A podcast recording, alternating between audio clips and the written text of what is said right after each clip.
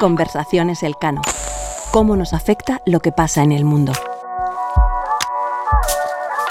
Temporada 2, episodio 9. La crisis energética en Europa.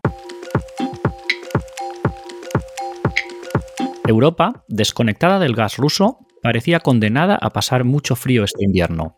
Sin embargo, por el momento, las calefacciones siguen funcionando y las fábricas siguen produciendo. Aunque los precios de la electricidad y el gas siguen siendo elevados, han bajado desde sus máximos del verano pasado. Y además, el miedo a Putin y la falta de suministros han abierto los ojos a Europa acerca de los riesgos de la dependencia energética y se están acelerando las inversiones en energías renovables que son imprescindibles para luchar contra el cambio climático. Hoy, en Conversaciones Elcano, hablamos de geopolítica, economía y energía. Soy Carlota García Encina, investigadora principal del Real Instituto Elcano. Y yo soy Federico Steinberg, investigador principal del Real Instituto Elcano.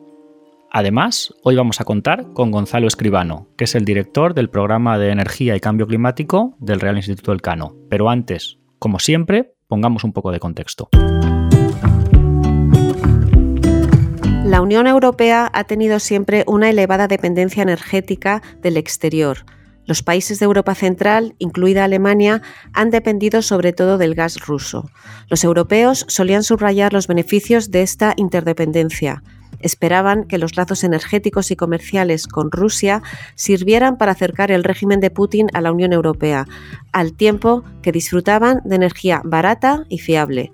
Pero la invasión rusa de Ucrania ha hecho despertar a Europa de su sueño liberal. La interdependencia era más bien dependencia, y ha sido utilizada por Rusia como arma arrojadiza. Antes del comienzo de la guerra, Putin redujo las exportaciones de gas a Europa, lo que aumentó los precios y desde el comienzo de la invasión, en febrero del 2022, se ha reducido el flujo de gas y petróleo, tanto por las acciones rusas como por las propias decisiones de la Unión Europea. Tras la invasión, los precios se triplicaron. Pasaron de menos de 100 euros por megavatio antes del verano a más de 300 en noviembre. Y algo similar sucedió con los del petróleo. Los países europeos reaccionaron con celeridad.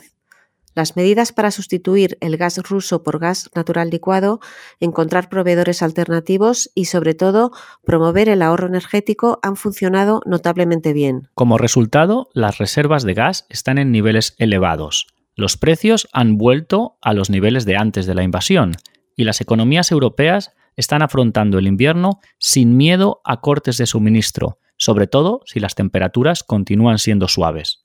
Además, en España y Portugal, Gracias a la excepción ibérica, los precios han subido todavía menos. Pero la respuesta europea en materia energética y climática ha ido mucho más allá. Por un lado, se puso en marcha el Repower EU, un plan que ha permitido a los países adoptar medidas a corto plazo para aliviar las dificultades de hogares y empresas y ha habilitado nuevos fondos para la transición energética. También se acordó un embargo sobre el carbón y el petróleo rusos y un tope de precios para las exportaciones rusas de petróleo. Además, después de intensas negociaciones, se llegó a la histórica decisión de comprar conjuntamente el 15% del gas ruso en 2023 y aplicarle los topes de precios. En diciembre de 2022, la Unión Europea aprobó una reforma del régimen comunitario de los derechos de emisión de CO2 se trata de reducir aún más las emisiones de gases de efecto invernadero a través de este mecanismo. Europa también puso en marcha el polémico mecanismo de ajuste en frontera o arancel verde, el CBAM por sus siglas en inglés, que está destinado a igualar las condiciones de competencia entre las empresas europeas y las extranjeras con normas medioambientales distintas. Inicialmente se aplicará a las importaciones de acero, hierro, aluminio, electricidad, fertilizantes y cemento, por tener un alto nivel de emisiones de carbono. En definitiva, la Unión Europea ha reaccionado sorprendentemente bien a esta crisis energética y además ha acelerado la transición verde. Pero le quedan muchos retos por delante. Para hablar de ellos, contamos con Gonzalo Escribano.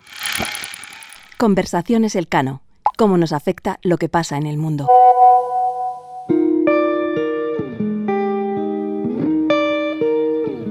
Hoy tenemos con nosotros al experto en energía del Real Instituto Elcano, Gonzalo Escribano. Bienvenido a Conversaciones Elcano, Gonzalo. Gonzalo, bienvenido a Conversaciones Elcano. ¿Qué tal? Gracias por invitarme.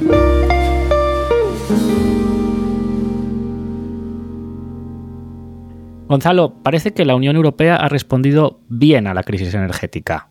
Hemos evitado costes de suministro, tenemos nuevos proveedores de gas natural licuado y además nos hemos mantenido unidos a pesar de los problemas internos. ¿Sería precipitado cantar victoria? Bueno, yo creo que el primer año el saldo es favorable, sobre todo teniendo en cuenta cuáles eran las expectativas eh, en los días inmediatos o bien antes de la guerra o inmediatamente después. Como tú muy bien dices, no ha habido ninguna crisis de suministro, ni siquiera se han llegado a, a racionamientos y ha habido una cierta, digamos, respuesta concertada. O sea, ha habido un gran ímpetu legislativo y muchísima ah, medida que se ha ido adoptando una detrás de otra, un ritmo casi frenético y yo creo que ha habido respuesta.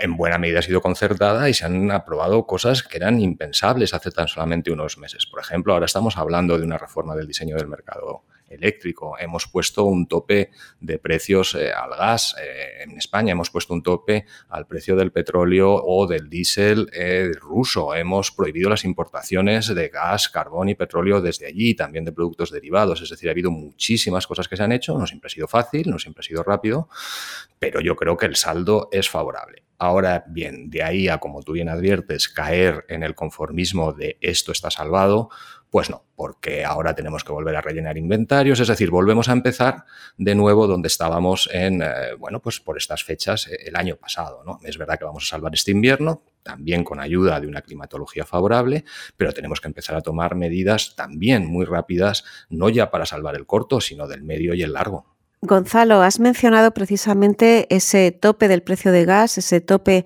al precio del petróleo hay mucho debate. ¿Nos podrías explicar cómo funcionan estos topes? Sí, por parte de la Unión Europea lo primero que se pensó es prohibir, ¿no? y de hecho nosotros hemos prohibido las importaciones, con algunas excepciones ¿no? de aquellos países eh, que reciben por oleoducto. Pero para carbón, eh, gas, eh, petróleo y productos derivados, que esto es lo más reciente, para diésel, gasolinas, queroseno, etcétera, hay una prohibición de importación en la Unión Europea. Y eso es una medida. Una medida distinta es el tope a los precios eh, que, a que pueden exportar los rusos por el momento el petróleo y el diésel y otros, y otros derivados. Por poner un ejemplo. Como el grueso del comercio de em, crudo o de diésel tiene lugar en fletes o en barcos fletados por compañías europeas, eh, comerciados por traders europeos y asegurados por aseguradoras europeas, cuando un país quiere utilizar esos servicios para eh, comprar crudo ruso o gasoil, eh, estos traders, eh, aseguradores, los, que, los que fletan los, cargamentos, tienen que asegurarse de que está por debajo de 60 dólares el barril el crudo y por debajo de 100 dólares el barril el diésel. Y si no, pues no lo pueden hacer y se pueden ver sometidos a sanciones y a penalizaciones importantes. La idea es sin dejar de suministrar crudo y derivados al mercado mundial para evitar una escasez y que haya un aumento de precios, que no repercuta cualquier boom o cualquier aumento de precios en el mercado en un aumento de las rentas del petróleo por exportación de Rusia. Es decir, mantener un mercado suministrado sin que haya picos eh, de precios, ni escaseces, ni crisis de suministro, pero al mismo tiempo reducir los ingresos de Rusia. ¿Hasta qué punto esto va a funcionar o no va a funcionar? Pues en parte ya sin, sin siquiera entrar en vigor, ya ha funcionado porque Rusia está vendiendo actualmente su crudo, el de referencia ruso es el crudo de los Urales, que es el 55% de su producción o, al menos de su exportación, con un descuento de entre 30 y 35 dólares, es decir, por debajo del precio eh, máximo del tope que ya se ha impuesto. Y en el diésel va a pasar algo eh, semejante, aunque tiene peculiaridades eh, porque es un mercado diferente. Por tanto, sí que tiene efectividad, porque es verdad que permite a los países compradores, eventualmente, aunque no se sujeten al mecanismo, a mejorar su capacidad de negociación. China, Pakistán, Turquía, pero también países que no tienen refinería y que pueden comprar diésel, pueden obtener descuentos importantes, similares o incluso mayores que los que marca el tope de precios, solamente por el efecto de cambio en el poder de negociación. Y por tanto es una medida interesante. Ahora no va a solventar el problema de secar totalmente eh, las arcas rusas porque aunque reduzcas los ingresos, siempre hay una forma de seguir haciendo caja de una forma o de otra más o menos transparente. Eh, Gonzalo, y en relación al tope del precio del gas, aquí lo que hay es un pacto de compras conjuntas, pero ha habido bastante discusión sobre si efectivamente se va a llegar a aplicar, porque el precio suba a los niveles que se han establecido o no. ¿Cómo lo ves? Bueno, eso es un mecanismo diferente para el gas. Tenemos dos propuestas. Uno, eh, muy similar a la propuesta eh, española, la excepción ibérica. Nosotros ponemos un tope al precio del gas para evitar que se transmita por vía de costes marginales y de, y de precio marginal al conjunto del mercado eléctrico. Se pone ese tope y en aquellos países como España, que tenemos mucha generación renovable, un parque nuclear relativamente importante, hidro, etcétera, es decir, mucha generación que está por debajo de los costes de lo que supone quemar gas o carbón, pues eso nos permite sacar un excedente social importante. Hay otros países, como por ejemplo Polonia, que no puede hacer eso. Entonces, aplicar un tope al precio del gas, me estoy refiriendo al mercado eléctrico interno, aplicar un tope al mercado eléctrico al gas en Polonia probablemente te va a salvar muy poco dinero porque ahí tienen muy poca generación que está por debajo del coste de, eh, de, generar con gas o con carbón. Y por tanto es difícil buscar una solución que le vaya bien a todo el mundo en la Unión Europea. Alemania no está en un caso tan extremo, pero también un poco semejante. Una cuestión distinta es poner un tope al precio del gas ruso, que es un poco semejante a la idea de lo que hay eh, con respecto al petróleo, pero en realidad si vamos a prohibir la importación de gas, pues para, la Unión Europea no tiene mucho sentido ya poner pues una tasa punitiva ni, nada de eso, ¿no? Ni poner un tope máximo. Es que lo vamos a prohibir directamente. Y a diferencia del crudo, en el cual nosotros si somos intermediarios, en gas lo somos mucho menos, aunque sí puede aplicar al gas natural eh, licuado. Entonces, es un poco más complejo y no es lo mismo eh, poner un tope al precio para terceros que aplicar una prohibición, que intervenir en el mercado ah, interno. Son dimensiones diferentes que hay que intentar acoplar y alinear, pero no siempre es fácil de acompasar.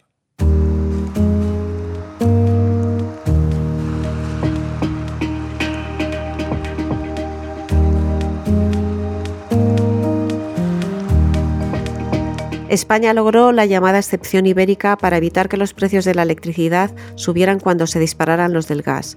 Esto se ha visto como un éxito de la política exterior española y ahora se está planteando extender este mecanismo a la Unión Europea. ¿Es el modelo ibérico la solución? Bueno, eh, depende mucho de cuál es el, entorno y el contexto específico de cada uno de los países. Mm, aplicar directamente el modelo ibérico que tiene eh, al menos dos características especiales. Uno, que como hemos comentado, tiene mucha generación eléctrica por debajo del coste de quemar eh, carbón o quemar gas. En España apenas quemamos carbón.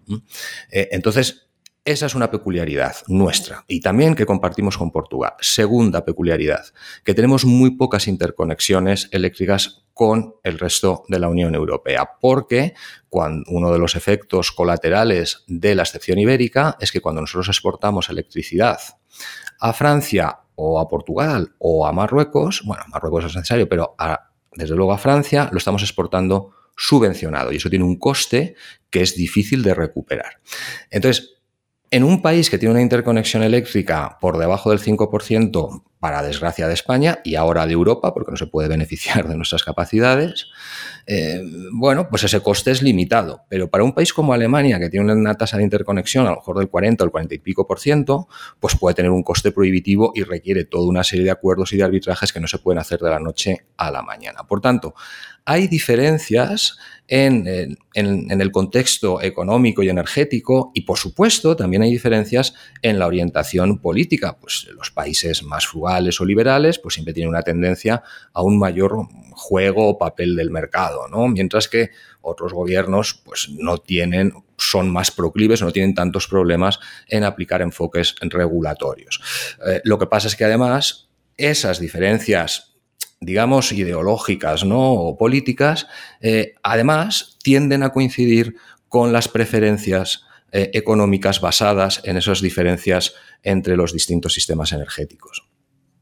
Y en ese sentido, ¿se vislumbra una reforma del modelo de formación de precios de la electricidad en Europa en los próximos meses? ¿O ese es un debate tan complicado que posiblemente vamos a dejarlo aparcado? Bueno, se supone que en marzo tiene que estar la propuesta de reforma del mercado energético eh, que ha encargado la, Van der Leyen a, sus servicios de la comisión, a DGNR. Es verdad que fue complicado porque cambiar eh, el paradigma de un modelo de mercado que ibas construyendo 30 años a un modelo diferente, pues no siempre es fácil. Es verdad que las cosas hay que hacerlas con cuidado. Eh, pero sí que ha habido bastante presión por parte de los gobiernos eh, en dirección a la Comisión ante la evidencia de que mantener unos niveles de precios energéticos como los que se llegaron a alcanzar el año pasado, pues suponía la desindustrialización de la Unión Europea, un gran Em, como decir, eh, oposición popular y un coste político muy importante y los gobiernos veían, y en algunos casos ha sucedido, se ha utilizado como un elemento de movilización, como un cierto populismo energético, por llamarlo de alguna manera sin afinar mucho, ¿no? Eh, pues podía llevarse por delante a varios gobiernos en Europa. Y entonces ante esta presión sí que se ha conseguido movilizar, pero lo que no sabemos a día de hoy es cuál va a ser el contenido de esa reforma. Eh, el problema que tenemos es que tenemos varias propuestas para hacer esa reforma. Sería entrar mucho en los detalles de, la regulación, que es, un poco complicado.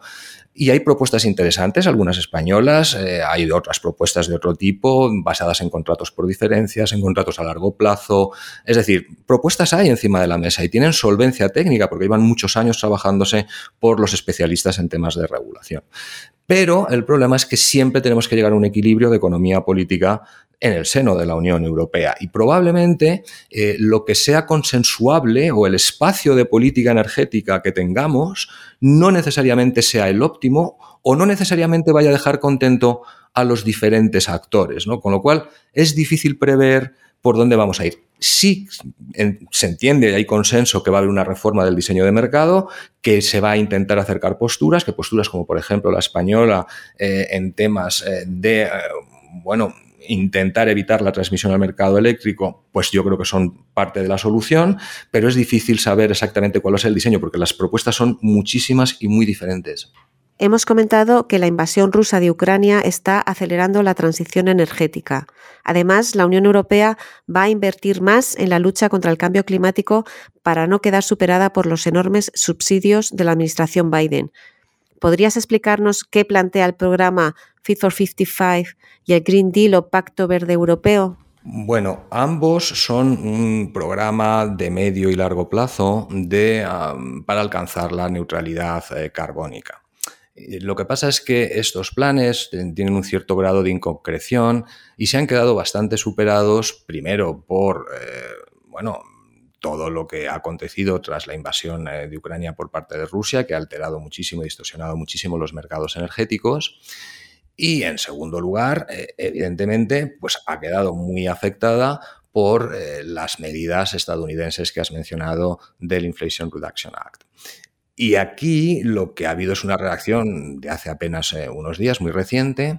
ya lo anunció Van der Leyen en Davos, de que se iba a sacar un plan industrial del Green Deal y, un acta mm, de neutralidad carbónica, incluso utilizando, casi parafraseando eh, las palabras o los titulares eh, estadounidenses como una respuesta evidente a esto. El problema es que la propuesta que tenemos, la, comunicación que hemos recibido, eh, bueno, pues es verdad que por poner un ejemplo, por hablar de dinero, ¿no? de, cuántos dineros estamos poniendo encima de la mesa.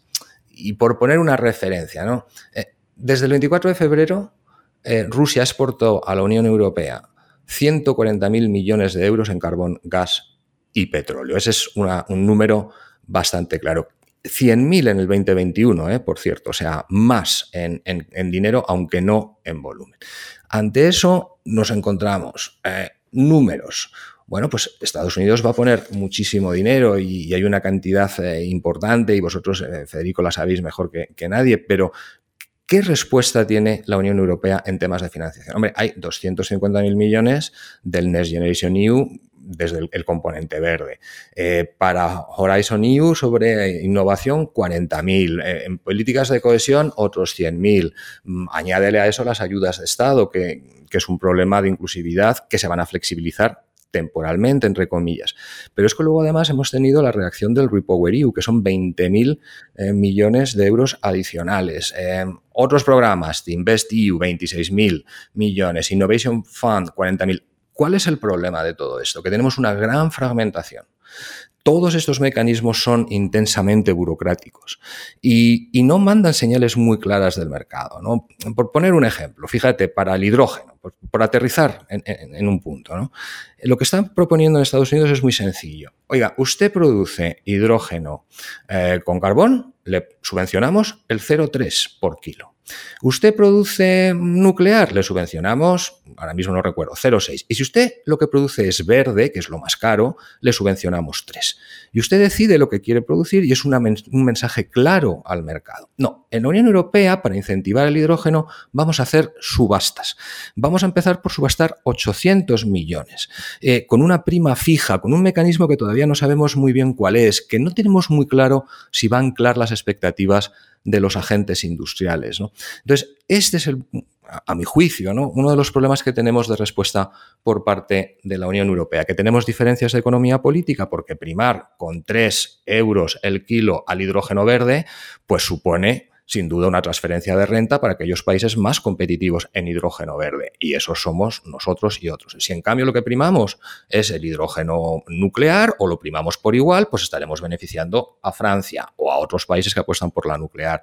Y si lo que primamos es, eh, bueno, pues el, azul descarbonizado a partir de gas natural, pues estaremos primando a otros países y a sus socios como pues, Alemania, Noruega, Holanda, etcétera. Entonces, esa economía política de cómo afrontamos la respuesta al Inflation Reduction Act, yo creo que es, importante. Y fíjate, en estos días precisamente es increíble que la propia Unión Europea ha sido incapaz, la Comisión, de proveer para cerrar la directiva sobre energías renovables, la tercera, ha sido incapaz de proveer un concepto tan sencillo como es el de la adicionalidad para el hidrógeno. Es un concepto básico para saber eh, cuáles son las condiciones para invertir en hidrógeno y eh, el Parlamento se ha negado a, cerrar ese trílogo. Fíjate hasta, o fijaos hasta qué punto estamos verdaderamente, mm, yo creo que apurando mucho los márgenes eh, de una oportunidad que si no, verdaderamente, yo creo que Estados Unidos eh, pues puede llevarse buena parte de la inversión europea, pero también en áreas de interés para Europa como América Latina o Norte de África. Yo creo que es tendré que afinar muchísimo más y aterrizar muchísimo más con incentivos concretos y que se, materialicen rápidamente la Unión Europea y que sean inclusivos para el conjunto de la Unión, porque si Alemania se va a poder permitir pagar 3 euros por, por kilo de hidrógeno y España no, pues ahí tenemos un problema de unidad de mercado interno de primera magnitud. Sí, efectivamente, Estados Unidos con la Inflation Reduction Act ha puesto 369 mil millones de dólares encima de la mesa para hidrógeno, baterías, coches eléctricos, paneles solares, electrificación. Y el tema es que efectivamente hay más flexibilidad y más velocidad de implementación, en parte por la unidad de mercado y porque Estados Unidos es una unión fiscal. Ahora bien, ¿crees que Europa va a estar a la altura y que podemos decir, podremos decir dentro de unos años que Europa ha logrado dejar de lado o desenchufarse definitivamente de los hidrocarburos de Rusia y aumentar sustancialmente las energías renovables o eres más escéptico? Yo creo que sí, yo creo que, tenemos eh, un potencial tremendo. A mi juicio yo creo que hemos sido un poco lentos eh, en esto y aunque mucha gente decía que se iba demasiado rápido, pero bueno, si, si, tuviésemos más renovables todos, pues probablemente tendríamos mayor autonomía estratégica de esta que ahora queremos buscar. Eh, y sí, yo creo que sí, que las renovables nos van a dar más autonomía estratégica, evidentemente, pero el reto es enorme. Vamos a ver, a, nuestro colega Ignacio Urbaso siempre le gusta recordar el dato de que las propuestas que hay actualmente encima de la mesa de la comisión es que de aquí a 2030 tenemos que instalar tanto eólico y solar como todo lo que hemos instalado hasta ahora. Eso significa multiplicar por 4 por 5 el ritmo de instalación anual en los próximos años. Y eso es un reto considerable, sobre todo dando Mm, teniendo en cuenta el contexto actual de tipos de interés muy altos, de una inflación de los precios de las materias primas. Eh, por primera vez en muchos años ha aumentado el coste de los equipos de renovables. ¿Por qué? Pues porque para los molinos el aluminio es más caro, porque las tierras raras han subido, porque los materiales críticos han subido para la solar, porque por primera vez, ¿no? Que es justo ahora cuando tenemos que pegar el empujón y más empujón, pues más subirán probablemente, ¿no? Entonces ahí yo creo que hemos perdido un poco de oportunidad. Pero es leche derramada. Lo que hay que hacer es eh, lo que está en Repower EU, que es acelerar todo lo que podamos. Ahora tenemos que afrontar muchísimos retos, desde los, permisos, desde los eh, qué esquema eh, abordamos, cuál es el diseño de mercado que incentive ese despliegue de renovables en vez de frenarlo. es decir, hay, hay, que encajar muchas piezas en ese puzzle, ¿no? y no siempre va a ser sencillo acertar a la primera. Ahí tenemos que tener también pues, un cierto grado de experimentación regulatoria, siempre con cuidado, pero mm, evidentemente en esta transición energética no podemos seguir funcionando con los mismos parámetros eh, que hace unos años, porque además también el entorno internacional, y eso vosotros lo conocéis muy bien, y, el tono en Estados Unidos, no había más que oír el otro día lo del Estado de la Unión, el tono de Buy American, eh, yo creo que ha llegado para quedarse, y ese nuevo contexto pues implica que si queremos estar ahí los europeos, pues tenemos que hacer cosas, ¿no? Porque las normas de contenido local los americanos no las van a cambiar y nosotros tenemos que ver eh, si conseguimos de alguna forma, entre comillas, que nos las convaliden o si tenemos que adoptar medidas similares. Y eso también nos va a plantear problemas en esa nueva política comercial estratégica abierta, eh, donde vamos a tener eh, pues, elementos, por ejemplo, ambientales importantes o climáticos que están en, los nuevos, en la nueva generación de acuerdos, como los que acaba de firmar con Chile, pues esto también va a generar algunos irritantes. Eh, en una cumbre reciente eh, de países latinoamericanos, pues ya se decía que hay preocupación por lo que puede ser un ascenso del proteccionismo ah, medioambiental europeo. Brasil, por ejemplo, frente al mecanismo de ajuste de, carbono en frontera, es uno de los países eh, que más va a perder si no hace algo al respecto por exportaciones. Bueno, estos son sin duda problemas irritantes. ¿Cómo los convertimos ese plan, ese Green Deal europeo en una oportunidad? Bueno, pues hay que empezar a trabajar las cadenas de valor verde, hay que buscar formas de adecuarse con nuestros socios y bueno, pues igual que Janet Yellen hablaba antes de friend shoring, pues nosotros tendremos que hacer algo de green shoring. Ahora, como siempre también dicen ¿no? los de, los de la, Organización Mundial del Comercio, cuando hablamos de green shoring o de friend shoring, nunca se habla ah, de, de, África, ¿no? por ejemplo, y pocas veces de América Latina. Y yo creo que ahí sí que tendremos que empezar a hablar más y encajar más esas piezas también.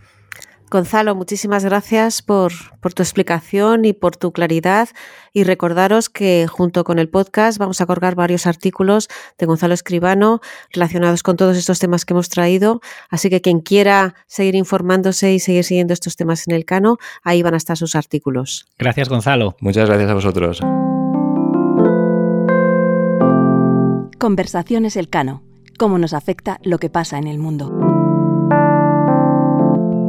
Conversaciones Elcano es un podcast presentado por Carlota García Encina y Federico Steinberg, pero detrás hay todo un equipo que lo hace posible. Toña Medina y Ángeles Oliva se encargan de la identidad sonora del podcast.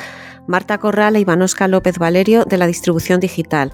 María Solanas y Sara Mejía asesoran con el diseño de episodios. La edición y producción corre a cargo de Toña Medina y Ángeles Oliva.